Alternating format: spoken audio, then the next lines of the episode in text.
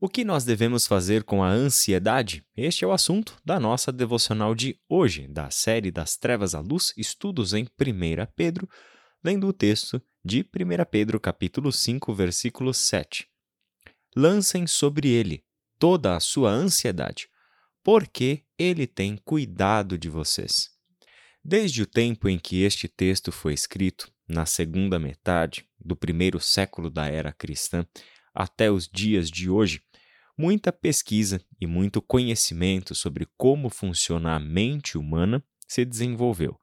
Hoje nós temos muito mais conhecimento a partir do estudo científico sobre como funciona a ansiedade, o medo, a preocupação, a depressão e tantos outros aspectos da nossa vida emocional, do nosso mundo interior a psicanálise, psiquiatria, psicologia, a neurociência, enfim, são todas áreas do conhecimento humano que têm se dedicado a investigar, a pesquisar, a recolher dados e estudos de caso sobre como funcionam estas coisas dentro da nossa mente. A ansiedade pode ter três causas. A primeira é genética. Podemos ter predisposições genéticas para a ansiedade.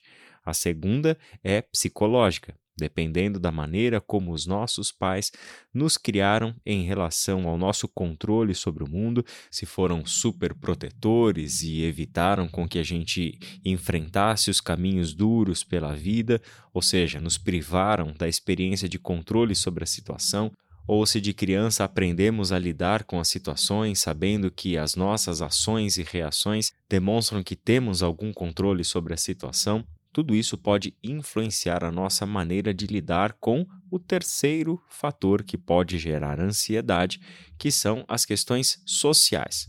Porque alguma coisa aconteceu na nossa vida, como uma doença, uma tragédia, uma situação caótica na nossa nação, enfim, qualquer tipo de evento social, até mesmo as nossas relações, pode desencadear ansiedade. Ou seja, a nossa preocupação em lidar com o futuro, a nossa incapacidade de controlar o que vai acontecer no futuro. Isso tem a ver com preocupação, às vezes tem a ver com o medo, e isso pode desenvolver coisas mais sérias, como, por exemplo, a síndrome do pânico. Quando todos esses fatores são reunidos de uma forma integrada, se fala de uma ansiedade chamada de teoria da tripla vulnerabilidade, ou seja, vulnerabilidade biológica generalizada, a vulnerabilidade psicológica generalizada e a vulnerabilidade psicológica específica. Quando tudo isso está reunido, nós estamos falando de um caso ainda mais complicado de lidar com a ansiedade. Para todos os casos, é claro, somente profissionais da área podem diagnosticar e prescrever caminhos para lidar com cada uma delas. Predisposição genética pode entrar inclusive com remédios para ser tratado. Agora, as questões relacionadas à psicologia e aos fatores sociais também têm como ser diagnosticado e por meio da terapia e indicado caminhos para conseguirmos lidar com isso. O que nós, a partir da fé cristã, temos a fazer sobre a ansiedade? Independente de qual seja o caso, todos nós, seres humanos, de alguma forma, temos problemas relacionados ao futuro, às nossas preocupações, a nossa incapacidade de controlar absolutamente tudo o que vai acontecer mostra para nós que temos, como seres humanos, algo em comum no que diz respeito à ansiedade. Essa é a razão pela qual a Bíblia fala tanto desse assunto. A Bíblia mostra que a preocupação, ou seja, o tentar viver o futuro hoje, o antecipar problemas do futuro que ainda não existem, portanto, mas já vivenciá-los hoje, isso é um grande problema para experimentarmos a vida. Não somos capazes de lidar com toda essa carga que nós colocamos sobre os nossos ombros de problemas que ainda nem existem de fato, de cenários que são postulados na nossa mente, já são habitados por nós, mas todos eles são hipotéticos, são possibilidades. Ainda não fazem parte do nosso presente. Só que a nossa ansiedade, a nossa preocupação nos faz viver reféns destes sentimentos e destes cenários que nós criamos com a nossa mente com o qual nós não temos capacidade de lidar, justamente porque eles ainda não existem. Este texto de Pedro sintetiza o ensino bíblico. O ensino bíblico, desde o Antigo Testamento, passando por todos os profetas, a literatura de sabedoria, as narrativas do Antigo Testamento, chegando no Novo Testamento, nós temos um mesmo ensino. Lancem sobre Deus toda a ansiedade de vocês. Lancem sobre Deus toda a ansiedade de vocês. Isso aqui é um exercício de espiritualidade, ou seja, assim como nós podemos e devemos saber se a nossa ansiedade é de origem genética, se a nossa ansiedade é apenas de origem psicológica ou apenas social, porque estamos vivendo uma situação limite aí na nossa vida. Ou seja, tratamos isso de uma maneira física, de uma maneira psicológica, mas também temos uma maneira espiritual, que se soma às demais. Entenda isso. E ela deve ser, sem dúvida nenhuma, a imprescindível para nós cristãos. Lançar sobre Deus toda a nossa ansiedade como um exercício de espiritualidade, significa que nós podemos lidar com a ansiedade de uma forma objetiva, porque este texto não consiste apenas em um imperativo para lançarmos sobre Deus toda a nossa ansiedade. Ele nos dá também uma razão disso. Por que é possível e por que devemos lançar sobre Deus toda a nossa ansiedade? O texto continua: porque ele tem cuidado de vocês. Olha que interessante o que Pedro faz aqui. Ele diz que tratar da ansiedade, que é uma situação em que olhamos para o futuro e vivemos no presente, algo que ainda não aconteceu no futuro, é possível quando nós olhamos para o passado e trazemos à nossa memória no presente aquilo que Deus já fez. Olha só, lancem sobre ele toda a sua ansiedade, trazendo à memória o cuidado dele por vocês. Olha, quando você olha para trás, quando nós trazemos à memória tudo aquilo que nós já vivemos, nós vamos lembrar, inevitavelmente, que o Senhor já cuidou de nós, que o Senhor já fez a parte dele na nossa vida. E Ele é aquele que cuida, Ele é o bom pastor. Ele é aquele que dá a vida pelas ovelhas. Ele é aquele que está com a gente no vale da sombra da morte, assim como está com a gente na época em que nós andamos pelos campos verdejantes e pelos ribeiros de águas tranquilas. Este é o Deus com quem nós estamos nos relacionando nas Escrituras e na nossa vida hoje. Por isso que a palavra de Deus tem diversas situações em que trata o seu povo de uma maneira muito clara sobre como lidar com a ansiedade, trabalhando a nossa confiança em Deus. Por exemplo, Salmo 37, versículos 3, 5 e 7. Olha só: Confie no Senhor e faça o bem, e você viverá seguro na terra e prosperará. Olha, a ansiedade não tem a ver com as nossas inseguranças com relação ao futuro? As nossas preocupações não têm a ver com a nossa necessidade de controle sobre aquilo que ainda não aconteceu? Pois bem, este texto mostra qual é o nosso caminho, aprendermos a confiar no Senhor e a fazermos o bem. Viva segundo a vontade dele, faça o bem e confie nele. E qual é o resultado disso? Você viverá seguro na terra e prosperará. Versículo 5: Entregue o seu caminho ao Senhor, confie nele e ele o ajudará. Que coisa linda! Entregar o nosso caminho ao Senhor. A metáfora do caminho pressupõe que nós estamos em um determinado ponto, olhamos para trás, que seria o nosso passado, e lá encontramos todos os feitos do Senhor cuidando da gente. E quando a gente olha para o futuro, se nós estamos entregando o nosso caminho ao Senhor, quem está lá no nosso futuro? O Senhor. Por isso nós podemos confiar nele, sabendo que ele estará com a gente no caminho. Versículo 7.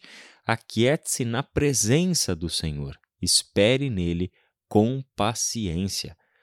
Olha que interessante. Aquiete-se, acalme a sua alma. Aonde? Na presença do Senhor. Não é ele que está com a gente no caminho? Não é nele que nós aprendemos a confiar, por isso mesmo que podemos aquietar a nossa alma, tranquilizar este turbulento mundo interior que nós temos aqui, trabalhando assim a nossa confiança nele e aprendendo a desenvolver um elemento fundamental da relação com Deus, a paciência. Espere nele com paciência. De igual modo, Paulo escreveu para os Filipenses ah, no capítulo 4, lá no versículo 4, 5 e 6, o seguinte: Alegrem-se sempre no Senhor. Novamente direi: alegrem-se. Seja a amabilidade de vocês conhecida por todos. Perto está o Senhor. Primeira coisa, alegrem-se sempre no Senhor. Novamente direi: alegrem-se. Como que a alegria pode ser um imperativo? Como alguém pode nos dar a ordem para nos alegrarmos? Paulo tem consciência de que esta ordem é possível porque também é um exercício de espiritualidade. Não se trata de sair por aí fingindo que nós estamos alegres. Paulo fala de uma alegria verdadeira, genuína, que brota do coração, da consciência de quem nós devemos ser e diante de quem nós estamos. Ele fala o seguinte: seja a amabilidade de vocês conhecida por todos. Paulo mostra que nada tira de nós a tarefa de sermos pessoas amáveis, e isso ser a nossa marca distintiva, já que o amor é a principal característica dos discípulos de Jesus Cristo. É isso que coloca um sorriso no nosso coração e por isso que o nosso rosto é capaz de sorrir. A consciência de que o Senhor está perto deve acompanhar a gente. Por isso nós podemos, versículo 6, não andar ansiosos por coisa alguma, mas em tudo, pela oração e súplicas e com ação de graças, apresentar os nossos pedidos a Deus. Entenda que Paulo não está dizendo que a ansiedade é pecado ou qualquer coisa assim, como nós dissemos no início. Existem diversas fontes para estarmos ansiosos, mas isso não significa que nós precisamos viver presos e controlados pelas nossas ansiedades. Precisamos aprender a lidar com elas, especialmente, mas não exclusivamente, pelas armas que a Bíblia nos dá. E aqui Paulo está dizendo para não andarmos ansiosos por coisa alguma. O que, que eu coloco no lugar da minha ansiedade? Primeiro, oração e súplicas. Segundo, gratidão, ação de graças. Ação de graças tem a ver com o reconhecimento do que o Senhor já fez. Novamente, Paulo, assim como o restante da Bíblia, está nos dando um exercício, uma lição de casa. Olha para o teu passado e perceba as graças do Senhor derramadas sobre a sua vida. Perceba que pode ter sido difícil, mas o pão não te faltou. Pode não ter sido a melhor roupa, mas nu você não ficou. Pode não ter sido as melhores circunstâncias, mas a tua vida está preservada e você está aqui hoje diante do Senhor buscando tratar nele este coração ansioso. Oração, súplicas e ação de graças dá a nós este universo completamente aberto diante de Deus, a quem nós podemos apresentar os nossos pedidos. E qual é o resultado disso? Versículo 7. E a paz de Deus Ora, de um coração ansioso experimentarmos a paz, e não qualquer paz, a paz que vem de Deus, a paz que tem a sua origem em Deus, e por causa disso essa paz excede todo o entendimento. E é essa paz que vem de Deus, que excede todo entendimento, que guardará o coração e a mente de vocês em Cristo Jesus. Vamos orar? Pai querido, hoje nós queremos orar em especial pelos nossos irmãos e irmãs que têm enfrentado a ansiedade. Talvez são pessoas que já estão lutando há anos com um coração sempre ansioso, com uma mente que não consegue descanso, que não consegue paz, que se deita em um travesseiro e é tomada por um turbilhão de pensamentos, preocupações, medo, pânico. Não sabe o que vai acontecer no dia seguinte a insegurança, o medo, a sensação de falta de controle toma conta e essas pessoas experimentam uma vida muito aquém daquela vida abundante que Jesus Cristo veio dar para a gente e que nós sabemos que sempre foi a tua vontade que nós experimentássemos.